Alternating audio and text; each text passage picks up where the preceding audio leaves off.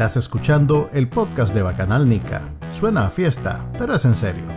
Manuel Díaz y Juan Carlos Ampie conversan con los principales actores de la política nacional, las personalidades de actualidad, ok, y con algunos brothers también.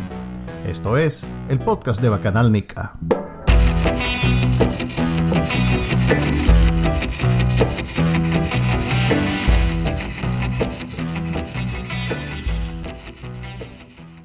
Buenas, bienvenidos al episodio número 7272 del podcast de Bacanalnica. Habla Manuel Díaz y me acompaña como siempre. Juan Carlos Ampie. Y el día de hoy... Eh, no voy a decir especial. Es una edición especial. Eh, creo que estás usando, estás usando el micrófono de la computadora en vez del micrófono. Oh, espérame, espérame, espérame. Dale, tranquilo. eh, no quiero decir que es intencional, pero digamos que no nos va a agarrar de sorpresa a la mitad del episodio que no tenemos invitado. Eh, tuvimos ahí problemas con el productor que se encarga de, de, hacer esa... De, ¿Cómo se llama? ¿Vos qué sabes de eso? Un, productor ejecutivo que tenemos enrolado. Mm, que, que, tiene que permanecer en el anonimato por aquello de la CIA. Soy yo, pues. Entonces, En fin, la cosa es que hoy no tenemos. Y al final de cuentas, creo que una buena. Eh, eh, es un buen accidente porque así nos permite extendernos a nuestra ancha sobre la semana. A, vos que te gusta escuchar el sonido de tu propia voz, como el comandante. Pero es que, a ver, si tuviéramos que invitar a alguien que nos cuente sobre el, el acto del 19 de julio, hacer como un recuento, modestia aparte, te invitaría a vos, me invitaría a mí. pues sí, o sea. creo que nadie ve esos actos con tanta atención como nosotros. Exactamente. Y, los periodistas serios que lo cubren. Pues sí, pero a los periodistas serios pues, les toca eh, una cuestión que le llaman crónica y la crónica es diferente a el resumen rebanado, pues entonces... El resumen rebanado. El resumen rebanado es donde nosotros eh, vivimos. Entonces, ya que vivimos ahí, hagamos eso el día de hoy. ¿Qué te parece? Mira, vos sabes que yo veo ese, esa transmisión viendo de qué me puedo burlar, pues, para mi segmento de la última mirada. Claro. Y he caído en la cuenta, o sea, desde a propósito de la pandemia, eh, el, frente, o más bien la señora, pues porque ella es la que decide esas cosas, cambió la tónica de los eventos y ya no son actos de masa, sino que son, eh, digamos, eventos coreografiados. O sea, yo te apuesto que ninguna de las personas que estaba sentada en la plaza es alguien que se levantó ese día y dijo, ve, voy a ir a la plaza. y, se fue, y, se fue, caminando, ve, voy a celebrar el 19 de julio. O sea, no hay nada espontáneo, ni siquiera la identidad de las personas que participan. O sea, toda esa gente que estaba ahí es gente que está en una lista, que está vetada, que se sabe quién es y que llega ahí porque la invitan, pues. Porque, o porque la invitan o porque le dicen que tiene que estar, ¿verdad? No sé si te acordás que hace como tres años, una cosa así, uno de los que va, que pasa ahí sentado, que era influencer, o sea, influencer. De quiso, quiso tomar video, sí, sí, Quiso tomar video y, casi lo matan a, de hecho, con amor y con amor revolucionario. le, dieron su, le dieron su, su cristianismo y su, que viene con lo que es su solidaridad. Pero mira, lo, lo, que, lo que te quiero decir es que el, tipo de cobertura que yo puedo hacer ha cambiado, porque antes vos podías encontrar cosas espontáneas que surgían de la gente que iba por su propia iniciativa.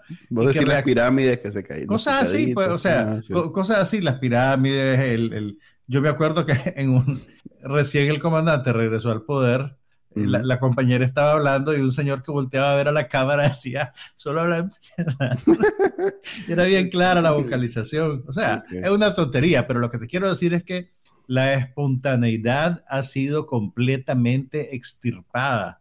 ¿Te es más, en algún momento se permitía el acceso de periodistas que no fueran de, su, de su, propiedad, pues, de, medios que no eran de ellos. Ahora ni siquiera eso podés hacer tampoco. Pues digamos que ni siquiera, más bien es, lo primero que cortaron. Claro, pues, es evidente. Sí. Había, yo me acuerdo que en, antes de la pandemia, antes del 2018, en varias, en, los últimos dos o tres 19 de julio anteriores, hubo varios incidentes de intimidación a periodistas. Los mismos periodistas de Confidencial, en, en más de una ocasión, fueron sujetos de intimidación eh, y, se sintieron amenazados en su integridad física por gente que estaba ahí en la plaza y que oficiosamente o siguiendo instrucciones eh, ejercían intimidación sobre ellos. Pero mira, al, al, extirpar toda eh, espontaneidad de estos eventos, el ridículo es, viene de lo que ellos hacen intencionalmente. Eh, pues del, ellos no saben que están Bueno, sí, o sea, no lo hacen intencionalmente. Quiero decir de lo, de, lo, que ellos hacen en el, en, el, en el libre ejercicio de su libertad personal. Digamos que, los únicos que lo tienen. En el papel no dijeron, aquí vamos a hacer el ridículo y aquí no, también. No, no. ellos, según ellos, están en, en, en, una, en, un, en, una, en un momento, es más, están grabando un momento histórico que Nicaragua va a analizar por los próximos 200 años como el momento en que la vía arrimada, no sé qué, dijo no sé qué verga, y entonces por ahí va la cosa. Pues. Ahora, vos, viste todas las 3 horas 40 minutos aproximadas del evento, ¿verdad? Eh, digamos que adelanté los actos de la madre. Adelanté los actos de la madre, ¿no? O sea que adelantaste una hora y 15 minutos de tiempo real, porque yo me puse a contar las canciones y todo. Mira, estaba haciendo la roja la valenciana del fin de semana. Ah, ok, ok. Porque hubieron sanciones, el viernes. No, no, hubieron sanciones el viernes. Ah, bueno, sí, las, Me quedé debiendo. Sí, sí, me quedé debiendo. Entonces hice, hice, creo que fue, no, estaba haciendo el gallo pinto de la semana.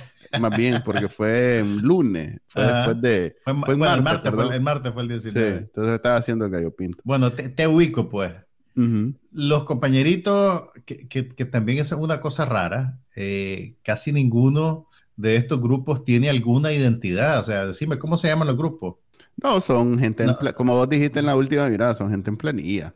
Y no, pero, pero ni siquiera se esfuerzan por crearle una identidad como grupo musical fuera de lo que hacen en estos actos. Pues, o sea, sí tienen nombre, pero, pero yo no creo que nadie, o sea, yo, yo sé que había uno que, que, es el grupo Cadejo, pues, porque es como, porque son unos policías, es una pareja de policías supuestamente, y, y pues ya, ya habían sacado un éxito hace algunos meses. Pero mira, eh, estos grupos intercambiables entre ellos eh, terminaron interpretando 25 canciones. A la gran puta. Era una mezcla de, de, clásicos del cancionero revolucionario que suelen ser de autoría de los hermanos Mejía Godoy, que están ambos en el exilio. Y, y, diciendo que no les toquen sus canciones. Pero... Diciendo que no les toquen sus canciones, pero igual se las tocan y, eh, y, las canciones de campaña que periódicamente la compañera y su equipo creativo, aunque no sé si decirle creativo es lo correcto. Se fusilan, se fusilan. No es lo correcto para la creatividad, pero todas esas canciones de campaña, la que se le fusilaron a John Lennon, la que se le fusilaron a Ben y King, todas esas, hasta el gallo y navajado cantaron. Mm. Que, que, yo creo, corregime si me equivoco, que el gallo navajado fue la canción de la campaña que perdió el comandante. Pues perdió como cuatro, o sea que ahí este tenés para escoger. creo, que, creo que es una de una de esas. Pero mira, y el último gran descubrimiento que hice, ya al final, o sea, ya se había terminado la, el acto, ya la compañera se, había tirado su chingaste, porque ahora no, no, solo, no solo fue una de las oradoras principales, Vamos a hablar de eso. se tiró el chingaste al final. Sí, sí, se tiró el chingaste. Es que fue una repetición de lo que dijo. Después de que se tiró el chingaste, pusieron una de esas canciones fusiladas. Y esto ya no, ya no me dio tiempo de elaborarlo en la última mirada, así que te lo doy en primicia. se están fusilando a Lisa M. Ah, aquella de. ¿Cómo es que se llamaba la canción de Lisa Tu pum pum, mami, ah, Tu pum pum, mami, mami. No me... ajá, Se están fusilando a Lisa M. Yo juraría que esa canción que pusieron al final, que ya solo la cámara estaba en un plano fijo de un molote de gente, pues ya no, ya no estaba pasando nada. Era como, era una canción de esas de campaña que yo no había escuchado antes y yo le oí algo parecido en el, en el, en el beat, pues no sé cómo decirte. y me, pues, me, me rebané el seso, me fui al Spotify te, juro, que es una canción de Lisa M. Si tuvieras un Pixel, eh, podría eso. ¿Qué con Shazam? Ah, no, eh, viene ya automáticamente. Todo lo que escucha, él me dice que está escuchando. Ok, pero cuando le cambian las letras, igual lo identifica. Sí, ah, pues te voy a, te voy a mandar el clip. Te voy a mandar el clip para que me digas. Confirmemos si, si Lisa M es la última víctima del fusilamiento de la compañía. Y esa yo creo que ya se, ya se toma la molestia de la demanda. Porque, de la pues, demanda, ¿verdad? Sí, porque está, está, cerquita también, pues, está en Dominicana, en Puerto Rico, no sé dónde. Ah, bueno, para, para, para, los jóvenes que nos escuchan, porque este programa es entre la juventud.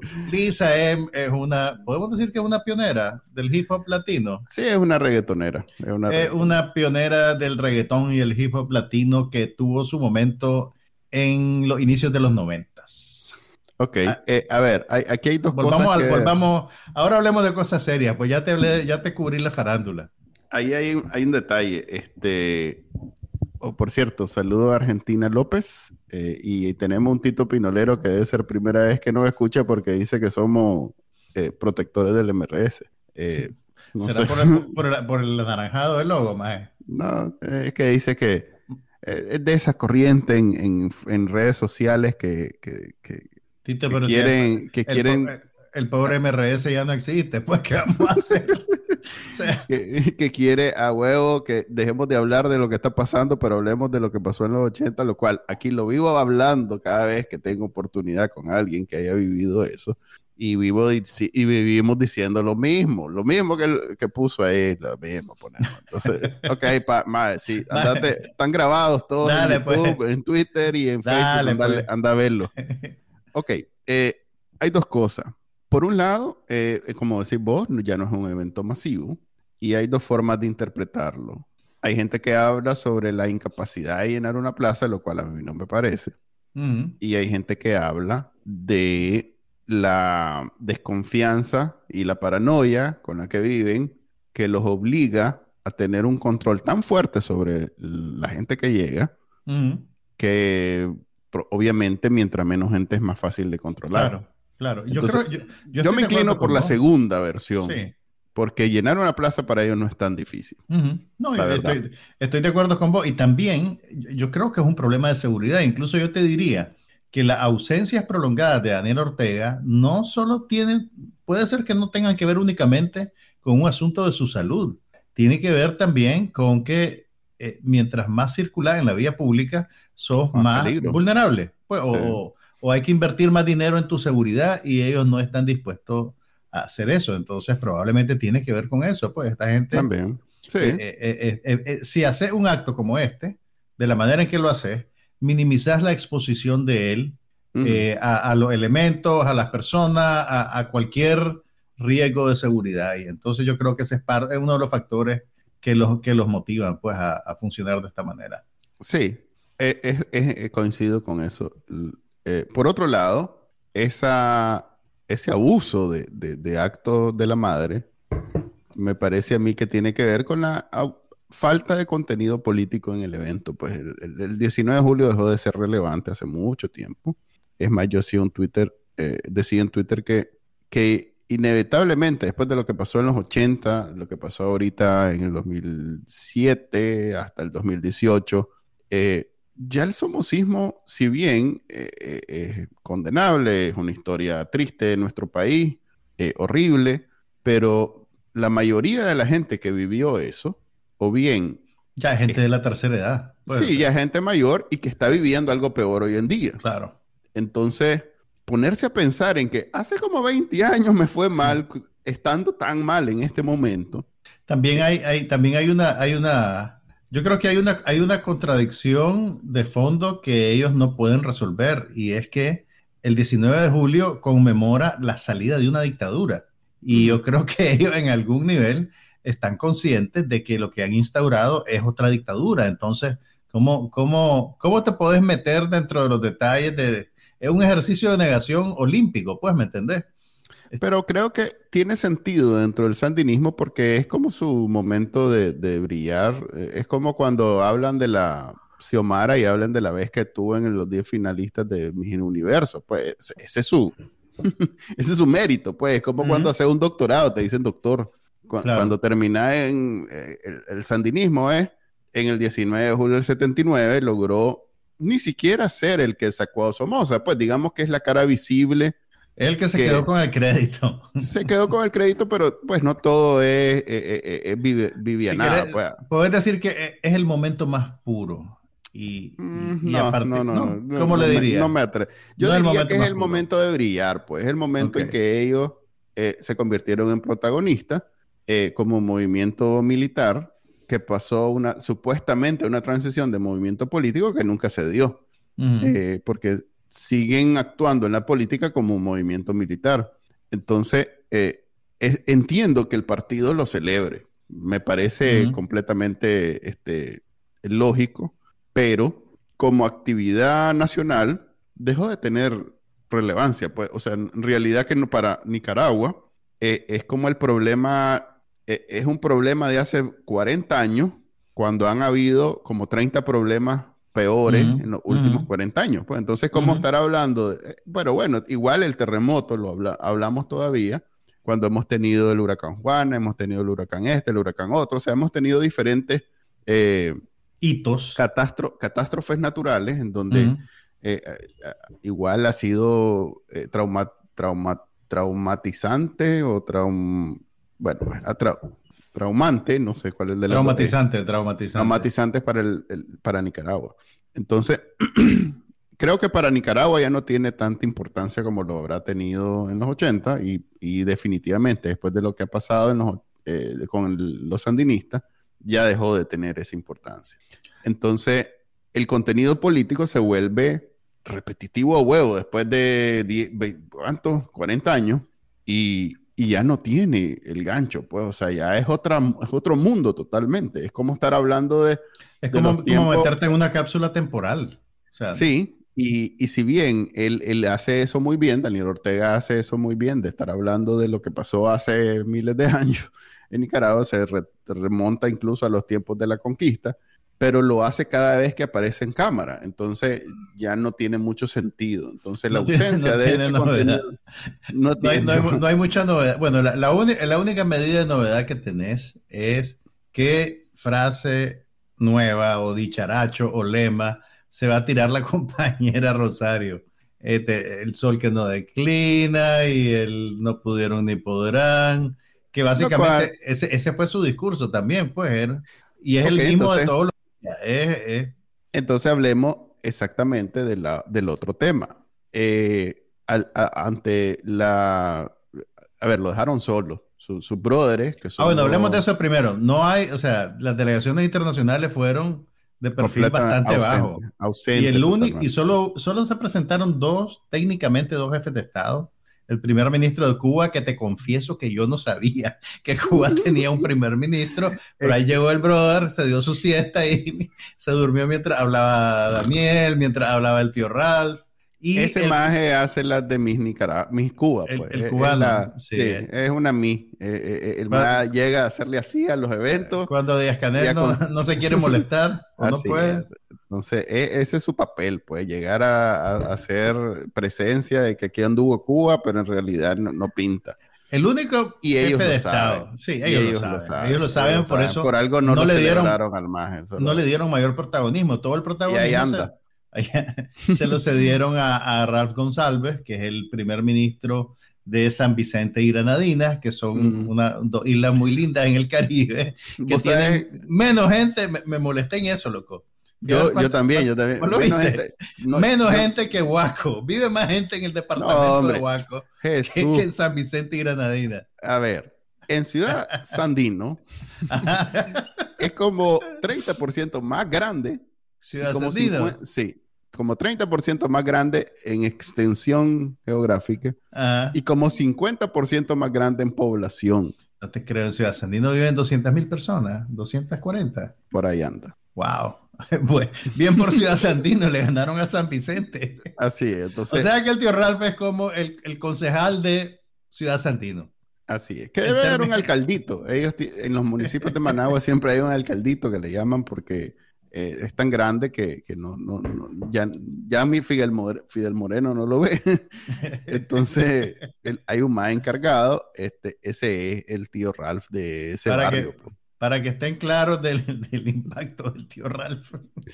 Para que estén claros, el, poder de convocatoria que tienen eh, Daniel Ortega y su, y su arrimada, eh, no vino absolutamente nadie. Es más, en otras veces había venido aquel maje de Osetia del Sur o el otro maje de, de otro de esos países de que, pues, digamos que Rusia de los países tiene... inventados por Vladimir Putin para... Por Putin.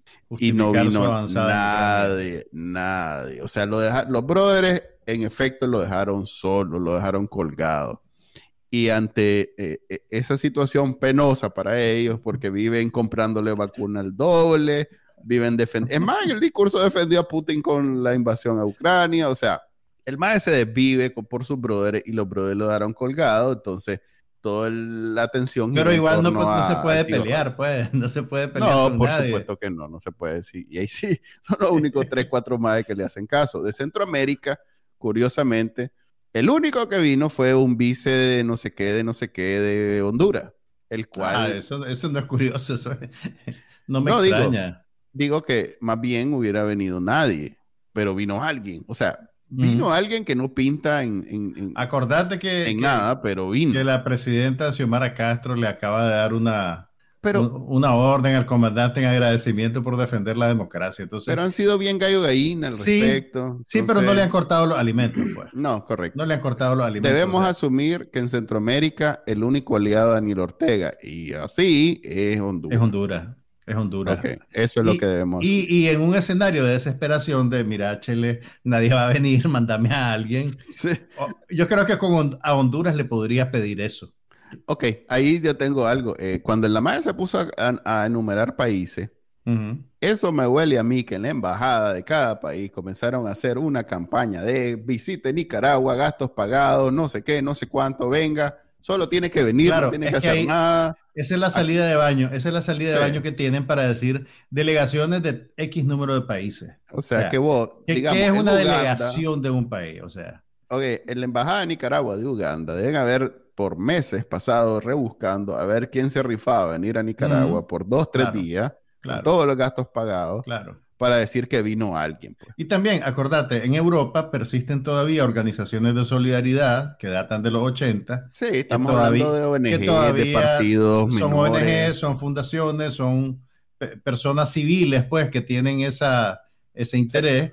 Invitan, invitan a dos de esos majes y ya pueden decir, ve, aquí hay una delegación de Italia, pues son, es el equivalente. son una mágica que se casó con un italiano que estuvo de cooperante aquí en los 80, y se la llevó a Italia y mm. todavía tiene su banderita rojinegra en la sala de la casa. Pues. A ver, es el equivalente que digamos en Venezuela hagan el equivalente al 19 de julio y vaya un MAE de UNEN Exactamente.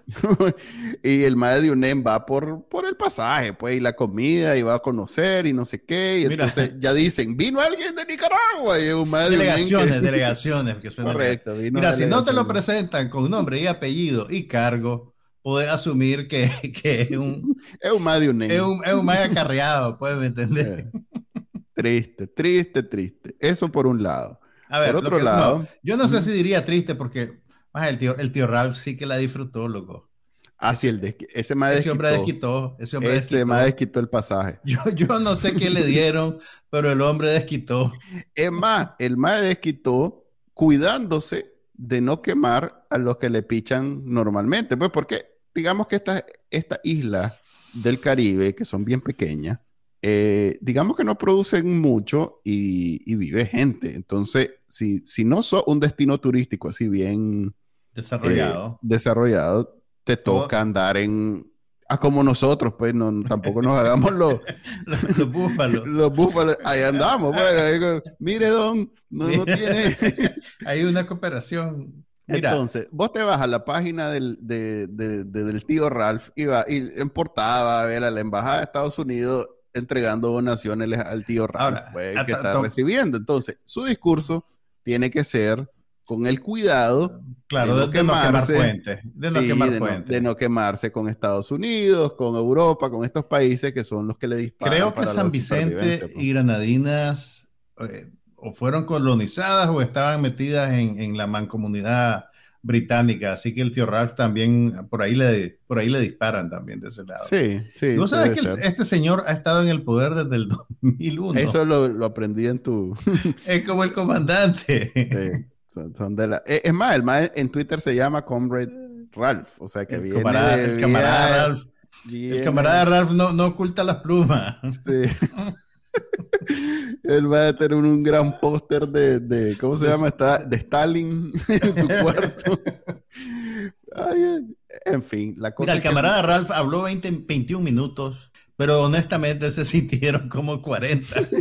Sí, tú, es más, yo no, yo no, es, además que la traducción, pues no, no, no deja de ser este, en detrimento del, del maravilloso mensaje del político de, de Granadina. Y yo creo que, a ver, mucha gente, incluyendo Teabó, eh, le atribuye el mensaje del diálogo con Estados Unidos a algo que él dijo. Y si bien ¿A Ralph Puede- o a Daniel? a, Ra- a Ralph, que, que dice eh, que el más en, en su discurso mencionó sobre la importancia de establecer un diálogo con Estados. Unidos. Yo pienso que ese era de entrada el mensaje de Daniel Ortega para este discurso, porque él siempre tiene un relleno de como el Sí. 99% y Que un ahí donde te, habla, ciento donde te habla de la colonia, donde te habla de William Lo- Walker. Sí. que, que insiste el brother que William Walker es yankee, cuando William Walker se, es A ver, uno de los Mira, pa- que- para beneficio de los que nos están viendo y oyendo ahorita. a ver, no va a poner a- Recapitular, decime por qué William Walker no es un yankee y qué exactamente un yankee. Ok, eh, William Walker es como decirle a, a- a- Somoza que era sandinista, pues. O sea, en, en Estados Unidos hubo una guerra civil que si bien fue después de la muerte de William Walker, pero que se venía cocinando desde décadas atrás, desde- incluso desde los tiempos de la, de la- de- de la independencia. Porque en Estados Unidos habían como dos grandes corrientes ideológicas. En el sur, la corriente ideológica era más conservadora, pero bueno, eran demócratas, eso, lo cual es bien extraño. Mm. Pero, a ver, en el- e- era como, como en Nicaragua, León y Granada, pues que los granadinos vivían una más, buena comparación. sí, vivían más de, la, de, de lo que produce la tierra, de- eran hacendados, eran gente eh, con mucha historia de haber eh, tenido dinero, entonces, en, eh, lo que pasa es que Estados Unidos eran colonos igual, entonces, si bien no era que tenían grandes historias de haber tenido dinero, pero sí vivían de la tierra. Entonces, como vivían de la tierra, eh, para ellos el esclavismo, la esclavitud, era eh, importante en su forma de vivir. Diferente al norte, que ya estaba comenzando a in- a industrializarse y que tenía una, una visión más progresista de cómo debería ser Estados Unidos. Y entonces ellos veían eh, Estados Unidos como un país que debía abol- abolir la esclavitud. Entonces, Entonces, cuando le, a- finalmente abolen, le- ab- abolan, abolen, eh, eliminan la esclavitud, la convierten en prohibida, porque la eficiencia en mi lenguaje español. Pero- dale, ya. No pidas perdón, no pidas perdón, seguí. Ok, seguí. es abolida la esclavitud de Estados Unidos. Los estados del sur dicen, espérate, espérate, que si nos quedamos sin esclavos, este negocio se convierte El modelo en- económico de ellos dependía de... Oh, así de la es, de- dependía de la esclavitud, porque obviamente si Y tenías no estaban dispuestos a cambiar su modelo económico por razones humanitarias. si, si tenés finca, obviamente que es más barato si los trabajadores no, no cobran. Obviamente, o sea, es más, no es, ningún, no es un concepto complicado, pues. Entonces, eh, estos estados del sur se resistieron a la idea de liberar a sus esclavos. Entonces, un gran líder pensador de esos eh, políticos del sur es William Walker, precisamente, que viene no y sé dice... si era gran líder, era un mercenario. ¿Cómo no? Lo, re- lo recogía. Sí, no, era un Sí. señor con, mucho, con muchas luces. Y además era sureño hasta las cachas, pues no era eso Mm. que estudió en Nueva York y después se fue a su... No, el más estudió en Tennessee, el Ok. más vivía en el sur, era a ver, ahora los sapos diciéndonos que vos estás defendiendo a William Walker. Pues fue presidente Pero a ver, de Nicaragua. a ver, A ver, pero lo, que lo pasa es que el más... sí, ahí como, Como el comandante. Sí, está al mismo nivel que el comandante. A ver, Ok. el maje, eh, eh, esa idea de, de la esclavitud, a ver, eh, era tan defensor y tan, y tan impulsor de la esclavitud que el maje vino y conquistó, según él, so- parte de México para instaurar la esclavitud en México, en Sonora. Y después se vino a Nicaragua con todas las intenciones de convertir a, a Centroamérica en una extensión del sur y en donde habían también esclavos. Es más, cuando el MAE gana la presidencia, gana la presidencia en Nicaragua, lo primero que hace es que legaliza la esclavitud en Nicaragua. Porque esa es pero- su onda, pues. Entonces, es evidente que Yankee, enfocate, ah, ok, ok, de nuevo. Me disculpa, es que llegamos aquí, llegamos aquí para, para que nos dijera por qué Walker no es un Yankee. Ok. Eh, Los Yankees son del norte. La, forma en que todo el mundo llama a... A ver, Yankee viene de, de, de un peyorativo que usan los ingleses que le llaman a los a, los a los ¿cómo le llamamos nosotros en español? A los criollos. Los criollos de Estados Unidos, que, que, obviamente son la costa este, donde bajaban los barcos y todo lo demás, donde inicia Estados Unidos, pues le llaman Yanks. Los ingleses le llaman Yanks. O sea que la forma peyorativa en que los europeos le llaman a los estadounidenses inicia con esa forma, Yanks. Y así le llaman también peyorativamente los sureños a los, del norte. A los del norte del este, a los que iniciaron la república. Pues. Ok, a los del noreste, pues, a, los abolicionistas. Correcto, los abolicionistas. Mm. Esa palabra me hubiera servido hace como un minuto, Chele. Ahí. Sorry. Entonces, todo el sur. Estaba ocupado tratando de conjugar mentalmente el verbo abolir. ok, todo el sur se levanta en la guerra civil y desde antes viene en pleito con el norte precisamente por la esclavitud, pero es una guerra contra los yanquis, una guerra contra estadounidenses del norte. Así es, entonces se trata de una guerra del sur contra los yanquis. Entonces cuando viene el sureño a Nicaragua, el William Walker, viene con todas las intenciones de correrse de los yanquis y hacerle la guerra a los yanquis. O sea, tal vez no declarada como la guerra civil, pero viene con todas las ideas. Con el tiempo, el término yanqui se volvió como un, un portmanteau, pues se convirtió en un término para todos los estadounidenses, mm. independientemente de esa sutileza. Puede ser, puede ser, concedo eso. Pero incluso para nosotros los latinos siempre ha sido gringo. Vos le, tenés tema al comandante, ¿ves cómo son? No, pero es que, mira, a ver, alguien ignorantemente eh, es caballada. Ignorantemente, como diría un de un vino y le, hizo eso que decís vos, pues de llamarle Imperio Yankee, pero que en, algún momento tuvo sentido. Pero, porque, el poder político estaba en el norte. Siempre ha estado en el norte, pero pues que no es el norte, es el este, es donde, el los barcos. Pues, Nueva Inglaterra, pues todo lo que es Inglaterra criolla.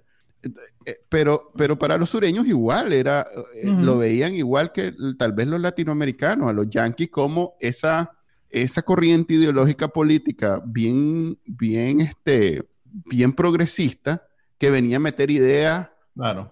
Eh, subversivas de no la esclavitud, de los poderes del Estado, de que no habían reyes ni rey, o sea, todas esas ideas que hoy las vemos como normales, en esos tiempos eran, uy, eso es subversivo. Sí, Entonces, eso eran los yankees. Eso eran los yankees. Ahora, mira, el, el, a mí lo que, pues no quiero decir que me sorprende porque de hace rato se ve, pero lo que, lo que yo saco en conclusión de los discursos, Daniel Ortega habló como una hora más o menos, eh, y Rosario Murillo habló como media hora, veintipico de minutos tal vez. Mira, el, el, ellos están queriendo imponer la narrativa de que el conflicto de Nicaragua es un conflicto entre el país y los Estados Unidos. Es que siempre tiene que ser. Y por eso esa insistencia en, eh, en, en, establecer, si vos te fijas, el, el, discurso de Daniel Ortega establece como contraparte a su régimen a los Estados Unidos. O sea, él... él que ver. Que, que, que, es mi conclusión, pues esa fue mi conclusión de mi, de mi, de, de mi segmento, decir que con quien tiene que dialogar este sujeto, si acaso, es con los nicaragüenses, pues, ¿me entendés? Es con los precandidatos presidenciales que secuestró y metió en la cárcel con los familiares de las víctimas. Eh, no Estados Unidos, o sea, Estados Unidos si acaso eh, puede ser como un testigo o un facilitador de lo que sea que vaya a ser la transición de Nicaragua, pero Estados Unidos no tiene ningún poder de decisión sobre eso. A ver, aquí me voy a poner el gorrito de Tito Pilorero, que ya, ya, paró la diatriba contra el MRS. Eh, tiene tiene que ver con que alguien... Nunca, cambié, Tito, nunca cambié. y no va a cambiar. Eh, alguien en los 80, alguien de los pensadores. Lo que pasa es que, digamos que el Frente Sandinista ha perdido mucho de su, de su intelectualismo. ya. no. Pero alguien en los 80 tuvo la genial idea de decir, esto nunca puede ser considerado una guerra civil, un conflicto entre nicaragüenses. Esto nunca debemos de bajar eh, de, el discurso, la retórica, que esto es un problema entre nosotros y el imperio yanqui. Y esa decisión política que se tomó en los 80, en la mente de Daniel Ortega quedó tan ensartada que, fue genial, porque en, efecto, los que ahora tenemos internet y sabemos la verdad, pero en los 80 mucha gente, incluido yo, crecí completamente ajeno a, la existencia de los campesinos en la resistencia. Es más, la resistencia no se llamaba la resistencia, se llamaba la contra. Se llamaba la contra. Entonces, e, ese, e, esa capacidad de saturar la conversación alrededor del imperio yanqui le sirvió a ellos un montón, porque nunca pudo ser considerada una guerra civil en los 80 para los que estábamos dentro de Nicaragua. Era, era tabú decir que era una era guerra una guerra de intervención como pues, que así, era, así, era, como la presentaban, pues decían que era una guerra de intervención. Cuando y, el concepto de intervención sugiere que alguien de afuera que viene a meterse adentro. Así es, eh, eh, es en realidad este, una de la, es uno de los aciertos políticos de, de, los sandinistas en los 80 que el MAGE lo conserva, lo, lo, guarda con mucho, con mucho recelo porque es, es, una herramienta invaluable que yo creo que viene también de, de Cuba, eh, de, eh, todos estos movimientos comunistas. es de ese manual. Viene de esos lados. Hasta podés encontrar una manifestación pseudo legal en la ley de agentes extranjeros. La ley de, agentes Claro, ya es una expresión de, Es una expresión de, eso. Pues, es decir, eh, aquí hay una intervención y esto, esta gente penalizada por esta ley que acabamos de sacarnos del sombrero son, son parte de esa, de esa intervención. Que bueno, no deja de haber elementos que vale la pena en algún momento discutir por gente adulta y seria. Pero que o sea, este nosotros solo calificamos como adultos. sí, no nosotros. Pero sí valdría la pena entender mejor por qué, digamos, eh, hay toda una industria alrededor de la cooperación internacional que se creó después de los 90. Y esto tiene que ver con los sandinistas, ni siquiera algo que ellos lo están eliminando en este momento. Vos sabés que Valdrak Jansky, que es la estrella diplomática del frente, fue fundador de una ONG en los 90 que hasta tenía el nombre en inglés, ahorita no me acuerdo el nombre. Eh, era, el, era el encargado del NDA en Nicaragua. Yo en algún momento con un grupo de jóvenes que andábamos metidos en política le pedimos reales de los gringos y él nos dio reales de los gringos para comprar unas cuestiones de papelería, pues nos dio como 100 Córdoba. este señor, o sea, que, que, ahora es un engranaje importante de esta maquinaria, en los 90 era un, si nos casamos ah, con la nomenclatura, era un agente extranjero del imperialismo yanqui y recibía millones de dólares y decidía a quién dárselos y para qué era un gestor del imperio, no, no oficioso, era un gestor oficioso del tío Sam. Así, y, vivía reclutando a gente, más que él ser un agente. Él vivía reclutando gente y pagándole dinero. Ok, ¿cómo llegamos a esto? Ok, eh, entonces... Llegamos a esto hablando del yankee enemigo de la humanidad y de correcto, cómo ellos, Daniel Ortega lo establece como su único interlocutor. Así es. Es más, en los 80, cuando lo obligan a sentarse con la contra, es todo un proceso porque ellos se niegan rotundamente a sentarse con otra gente que no sea extranjero. Porque choca, esto choca. Eh, si, esto se sabe, para ellos era tan grave que se supiera en Nicaragua que se estaba sentando un nicaragüense con otro nicaragüense para hablar de la guerra, supuestamente intervención en donde nunca hubo un gringo peleando, nunca un gringo pegó un tiro clase de guerra de intervención. Es más, el único gringo que. Pues Hasselhoff, que se cayó del avión, que se cayó. no, le, pegaron el balazo, el, el se cayó, pero no era un. Este es un paréntesis, no pasa nada. ¿Viste? En el último capítulo de Only Murders in the Building que hablan del gran contra y empiezan a tirarse los nombres y dicen Hasselhoff. Ajá, correcto. Phone Hall. Correcto, que es más grande que, dice el que es más grande que el... que el eh, Watergate, pero, pero más aburrido. Pero, aburrido, porque no... Ok. Pero bueno.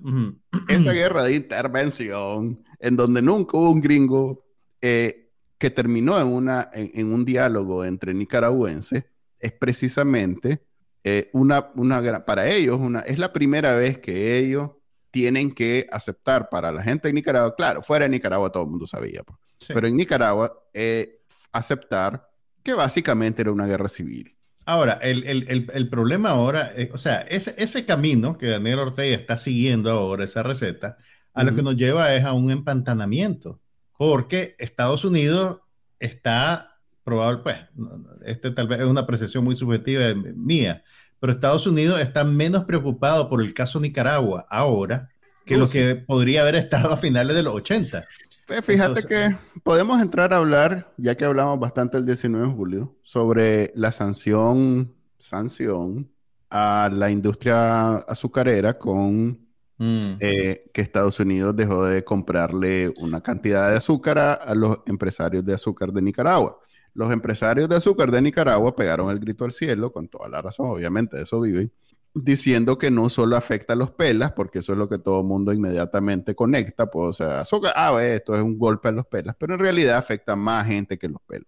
Es más, eh, eh, después de un par de artículos de la prensa, pues yo mismo me di cuenta que el golpe de Taiwán fue más grande que este de Estados Unidos. Pues, o sea, que Taiwán compraba más azúcar de la que compra China, por ejemplo, o, que fue igual o, peor que este de Estados Unidos.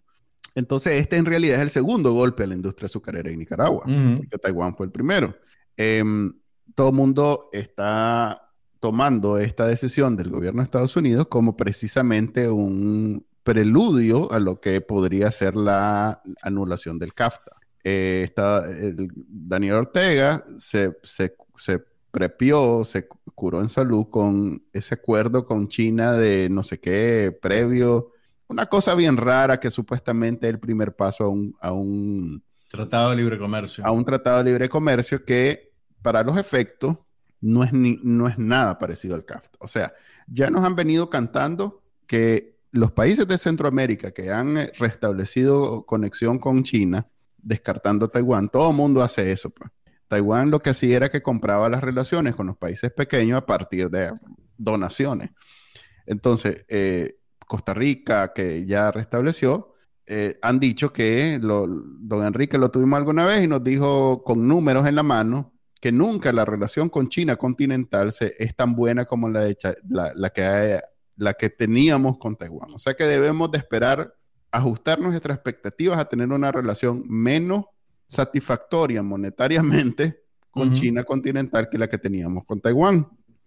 Ellos políticamente tienen que cuidarse, entonces comienzan a hablar sobre estos, con, esto, supuestamente proyectos. Es más, en, la, encuesta Roconola, como diría mi tío Jaime Arellano, de MIR, volvió a salir el tema del canal de la nada, que podemos interpretar como que precisamente ellos quieren volver a, que esa sea noticia, porque eh, tienen, que de tienen que vender esperanza a Nicaragua.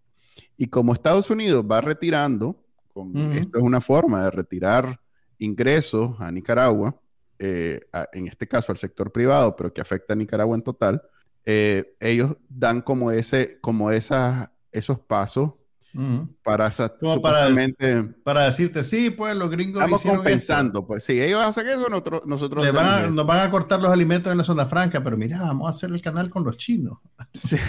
ya pronto, ya vas que quiere.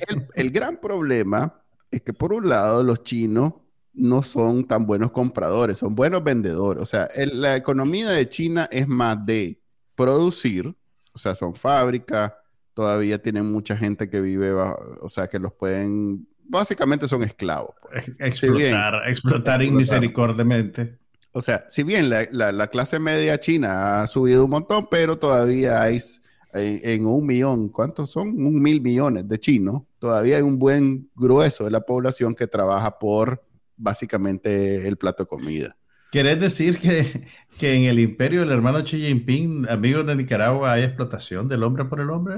Ah, sí, eh, es lo que predomina todavía en este momento. Entonces, ellos, por ejemplo, en el tema del azúcar, producen más azúcar que todo, todo el mundo. Entonces no van a comprarle azúcar. ¿Para qué no van a comprar azúcar a nosotros? Eh, me dio pensar que van, a venir a comprar azúcar. Ok, mira, mira. Esto, va a ser un sustituto. Pues. Esta, esta sanción eh, a ver, dame tu interpretación de esto. A ver, eh, la presión internacional se va a manifestar a través de sanciones porque no va a haber una intervención militar. De eso todos estamos claros, ¿verdad? Entonces, la presión va a venir de esta forma, con sanciones políticas, sanciones administrativas y sanciones económicas. Pero siempre nos quejamos del impacto que las sanciones económicas van a tener en, en, el, en, Esa es la discusión la población, que deberíamos pues. de estar teniendo nosotros. ¿Qué tanto nos conviene eh, este tipo? Porque, a ver.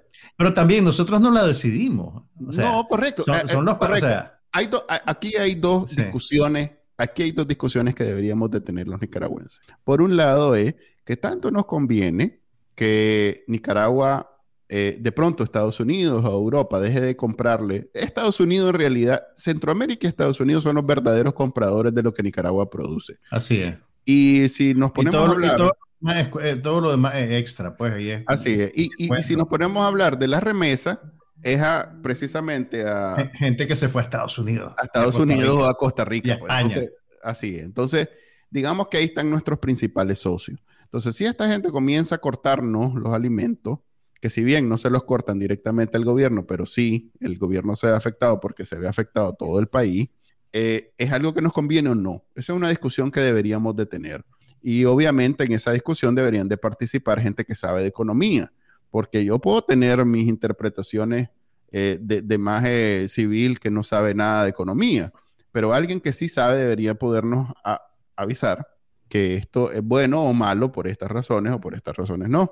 Eh, y eso por un lado, pero por otro lado, y ahí sí es una discusión donde yo puedo participar porque sé de política, sin haber llegado todavía al nivel de, de, analista político. Analista político. Vamos a poner, ponerte un no, ahí, ponerte el texto, Manuel, analista político. Todavía estoy en esa, ese, estoy pues dale, dale, dale. Pero bueno, aquí voy. Experto en internet y analista político. No está el primo del liceo, así que voy a hacer la del liceo.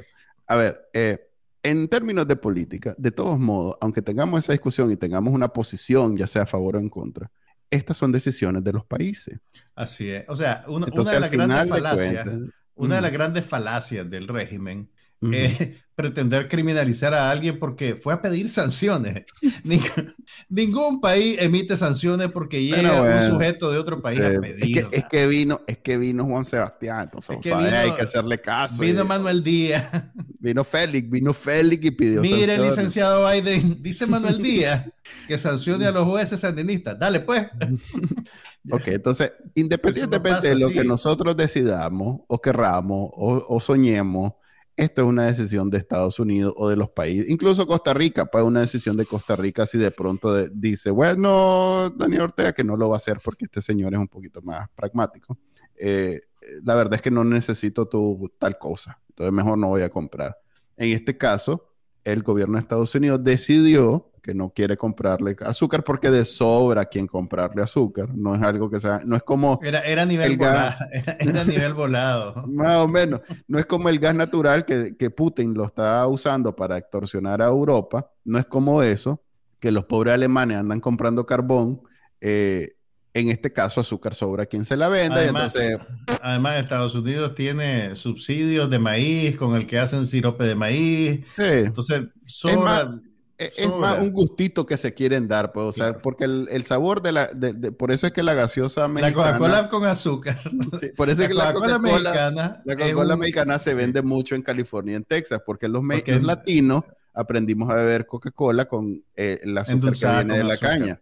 Y los gringos toman el azúcar endulzada con maíz, entonces. Hay una, hay una teoría ahí de que, de que el cuerpo procesa mejor el azúcar que el sirope de maíz. Entonces, la gaseosa con azúcar no es tan mala como la gaseosa endulzada con sirope de maíz. Pero bueno, el punto es... eso es como ponerse a discutir sobre si el balazo que te va a pegar con una pistola es más duro que el balazo que te va a pegar con un AK. Entonces... Y fuera del rango de la cámara, Manuel tiene un tarro de café presto lleno de gaseosa, lleno de Coca-Cola gringa. No, no, la estoy dejando, la estoy dejando. pero bueno, el punto es que e, esa sanción de retirarle la cuota de azúcar a Nicaragua es más un gesto político eh, que sí tiene impacto en Nicaragua, pero que no tiene, digamos, mucho impacto en Estados Unidos de una manera u otra, pues. Es más, en Estados Unidos no llega ni a los noticias, o sea, no sale ningún no, medio. No figura en las noticias, pues solo nos importa a nosotros. Sí, solo nos importa a nosotros. Lo que sí dice eh, el primo Manuel Orozco, en, ahí en Carlos Fernando, de una entrevista, dice que vienen eh, la minería y la que es posible que, que, el vaticina, que apunte en esa dirección. Él vaticina que viene, el siguiente gran golpe va a ser en, el, en, la, en, la, en la minería y en la zona, franca. En la minería, digamos que ah, es un golpe al hígado del gobierno, porque como nos contó la vez pasada en el último episodio que tuvimos don Enrique, nos dijo cómo están haciendo negocio con eso. Pero en el de la zona franca es un golpe a, a la poca, al poco empleo que hay en el país, porque ahí sí es devastador que de pronto cierren todas las eh, toda la zona franca, que cerraron un montón, ¿verdad? Después del 2018 han cerrado varias. Pero si de pronto cierran todas, así como están eliminando la ONG, de pronto cierran toda la zona franca, eso es, eh, se sostiene más que por materia prima, por el trabajo. O sea, la única razón por la que están en Nicaragua es porque hay mano de obra barata. Claro. Y, y esa mano de obra barata necesita el empleo, pues, Así básicamente. Ok, ahora esta es una pregunta para vos el, giro que le da la dictadura a ese tipo de noticias es que estas son agresiones del imperio, esto es culpa del imperio, el imperio nos quiere perjudicar. Es un poquito lo, mismo que pasa con el bloqueo a Cuba, ¿verdad? Esto no es una decisión soberana de los Estados Unidos como país, es un golpe eh, que el imperio nos da porque quiere que los niños no sean felices, ¿verdad? O sea, ¿en qué momento la base que se identifica con el Frente Sandinista termina entendiendo la disonancia entre el discurso y los actos, pues en decir, ok, esto, esta sanción que le están imponiendo a Nicaragua tiene que ver con que el comandante asesinó a más de 300 personas y todos nos encogimos de hombros y él sigue mandando. Fíjate que yo, yo, yo tengo una, una, una conclusión bastante negativa, ¿cómo se llama? Lo contrario, pesimista. lo contrario, optimista. Pesimista al respecto. Porque mira, yo veo, por ejemplo, que nueve, yo hice la cuenta y, ahí lo vivo, eh, está en, en Bacananica, lo pueden leer, que nueve buses de nicaragüenses se van diario. Nueve buses desde, el, a ver, en todo lo que llevamos del 2022, todos los días, sin excepción, se han ido nueve buses de nicaragüenses del país exilados. Eso es una cantidad abrumadora de gente. Eh, Creo que salieron unos datos que dicen que el único país que tiene más... Eh, Afganistán, más, asilados. Más, asilados que más Nicaragua. Asilo, es más, candidatos a asilo es Afganistán. Para que, es el para Que vean el nivel. En el 2021 se fue el 2% y en el 2022 se va a ir a una cantidad mucho mayor. Nicaragua... El 2% de la población. De toda Nicaragua. Nicaragua eh, está sobresaliendo en términos de exilio se ha ido más gente que la población de San Vicente y Granadina. Uh, sí. Se va a ir. Sí, es como que se vaya toda San Vicente. O sea, que mañana el tío Ralph se, llega a la isla y no haya nadie. No hay nadie. No hay nadie. Y de ahí. Solo él. Así. Em, eso es. Eh, ahí viene mi pesimismo. Yo veo a mucha gente yéndose convencido de que no es culpa del comandante, de que el imperio, que la situación, que no sé qué, pero todavía o con miedo o con confianza en el discurso de Daniel Ortega. Mm. Porque, como decía, eh, hemos dicho ya varias veces en este podcast, el, a ver, ¿qué más miedo le puedes tener al gobierno de Nicaragua que a, lo, que a los carteles en, el, en, México? Que por cierto, estoy preparando un artículo en Bacanalica sobre eh, el, tema este de, de cruzarse mojado y me he puesto a leer sobre los carteles porque dije, en algún lugar debería haber un coyote que no sea empleado de los carteles, pues que no sea ese de que dame más o te, o, te vamos a torturar o te vamos a matar. Y me puse a investigar, me fui al dark web y todo. Pues, o sea, realmente me metí profundo y no hay. O sea, esa es una operación. El tráfico de personas en México es una operación que está por completo operada por los carteles. O sea que eh, todo el que se va mm, a través de México a Estados Unidos pone su vida en manos de los carteles. Por mucho que Daniel Ortega dé miedo, yo creo que da más miedo estos majes, pues que están pero entonces, a unos niveles. Por el argumento que me decís, eso sería como un, obstáculo para migrar, pero la gente igual lo hace. No, por, e, eso te digo, eh, algo hay que no es solo, o sea, no, es solo el tema de, que el maje da miedo, sino que, eh, como decía don Enrique, es un tema de la falta de esperanza que, ya en Nicaragua no existe. Entonces ahí es donde digo yo, ahí es donde entra el pesimismo. O sea, hay sandinistas que están conscientes de la desesperanza que hay en el país de, de sobrevivir y de superarse financieramente, pero que siguen siendo sandinistas, que, siguen, que, que ellos ven como una cuestión temporal, eh, que ahorita el, comandante está siendo víctima de la intervención del imperio, pero que en cuanto vuelva el MAGE a, ser eh, próspera Nicaragua, como lo fue en, cuando estaba vivo Chávez, volvemos porque el comandante fiera. Pues. O sea, eso para mí es, y, no solo eso, también está el que dice, eh, ok, este más asesino y todo lo demás, pero pesa más eh, e, ese sentimiento, esa esperanza de que no hay una solución que, eh, y ahí me incluyo, pues lo que pasa es que yo vengo del privilegio, que, hombre, saquemos este maje de aquí, ya, que se vaya, porque la cosa está tan mal que no me quiero ir a arriesgar mi vida con, estos carteles. Pues. Entonces, ¿cómo estamos en Nicaragua? Que una de dos, o, el comandante no te parece malo, o el comandante... Está teniendo un este, mal momento, nada más. Correcto, que pensás que el comandante está teniendo un mal momento, o bien no es lo suficiente tu, tu ganas de salir de él que preferir ir a poner las manos en, los carteles, pues, tu vida en las manos de los carteles. Entonces, es como difícil entonces pensar un escenario en donde realmente va a pasar lo de Sri Lanka, pues. no, porque en Sri Lanka, eh, eh pues no sé, tal vez no, no era tan represivo como este maje, pues.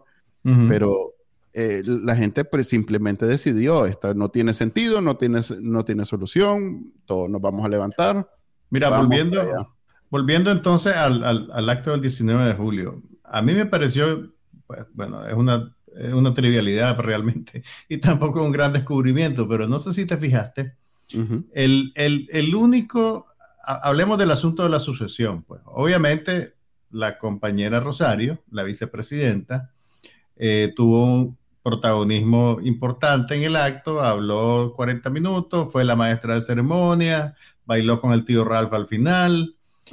Apartándola a ella, eh, los hijos no figuraron mucho, más allá del papel utilitario que tiene. Eh, Camila Ortega con una mano le sostenía los papeles y con la otra mano le sostenía el pelo a la señora para que no se lo volara el viento. Yo creo que es una grosería con ella, pues. te digo, pues me parece una barbaridad que, que tengan ese es, la, ese es el papel que la revolución le, impuso y ella es muy... Es una, pues yo, yo, creo que es una barbaridad, pero bueno, el, el, único de los hijos que figuraba como un invitado, como un funcionario, era Laureano Ortega, que tuvo varias tomas que la, la, cámara lo filmaba ahí sentadito y entonces te lo presentaba. Apartando eso, todos los demás eh, o están detrás de bambalinas o están en cuestiones operativas. Entonces es claro que la sucesión va a ser Rosario Murillo, Laureano o una combinación de ambos, pues. sea porque el comandante pasa la inmortalidad o porque pues ya otro plano se retira como Fidel Castro en Cuba, pues que se retiró y dejó a Raúl ungido. ¿Cuál es tu pregunta? No, no, no, es un comentario nada más. ah, okay. O sea, ok, pero sí tengo una pregunta. Ok, es, es el, el, comandante, según lo que vos estabas diciendo, el comandante de Teflón para su base, el comandante, pues es. Sí, el comandante.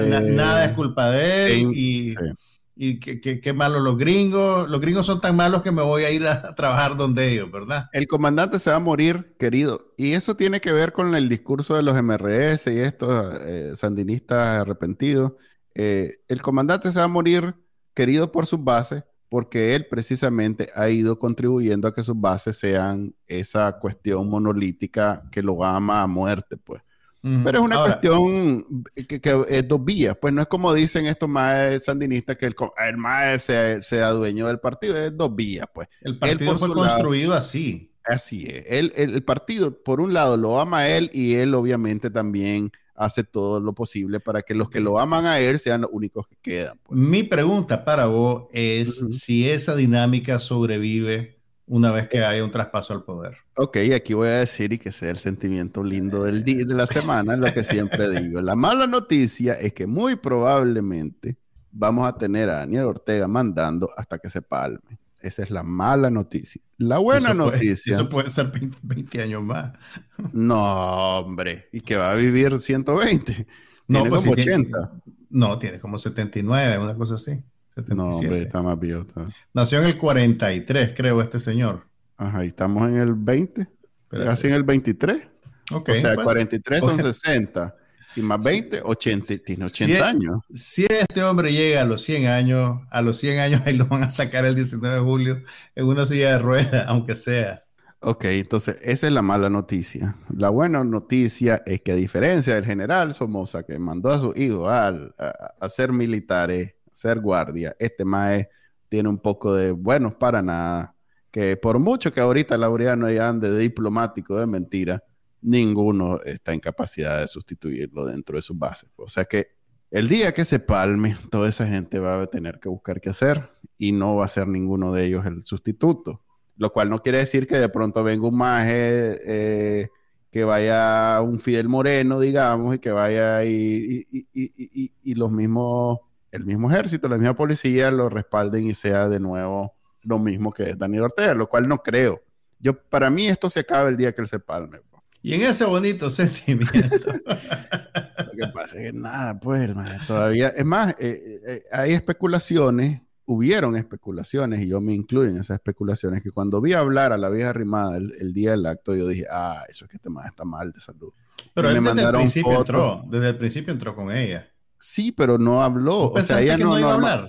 No, yo pensé que como ella estaba hablando, era como una salida rápida de que él no iba a poder hablar nada o mucho y en efecto habló, hablaron, digamos, él habló más, pero no necesariamente mucho más. Pues no fue una introducción como normalmente ella hace como un, nombramiento de todos los que están y ya está. Ella pasa lista y después él le toca. Correcto. Y él anda como inflamado, había unos frasquitos ahí, me mandaron una foto agrandada de los frasquitos que están al lado de su silla. Cuando, o sea, hay toda una cuestión alrededor de su estado de salud, o sea que hay esperanzas por ese lado. Le tenían su Red Bull, su Red Bull. Sus pastillas, como que le dice que le dan transfusión de mono, algo así. Ok, en ese bonito sentimiento. Nos vamos a ir esta semana. Este es el episodio número 72 del podcast de Bacanal Nica. Ya saben que lo pueden escuchar todos los lunes en vivo a la una de la tarde y luego descargarlo de su directorio de podcast favorito. Saludamos a todos los que nos eh, leyeron y vieron y escucharon en vivo. A Tito Pinolillo. Tito Pinolillo, ahí sigue peleando el baile. Gracias por escucharnos, brother. Nunca cambies. No veo. Este fue el podcast de Bacanal Nica. Compartilo, déjanos una reseña y enseñale a tu abuelita cómo escucharlo. Te lo va a agradecer. Suscríbete en Spotify, Apple Podcast, Google Podcast y por supuesto, también puedes escucharnos en bacanalnica.com. Hasta la próxima.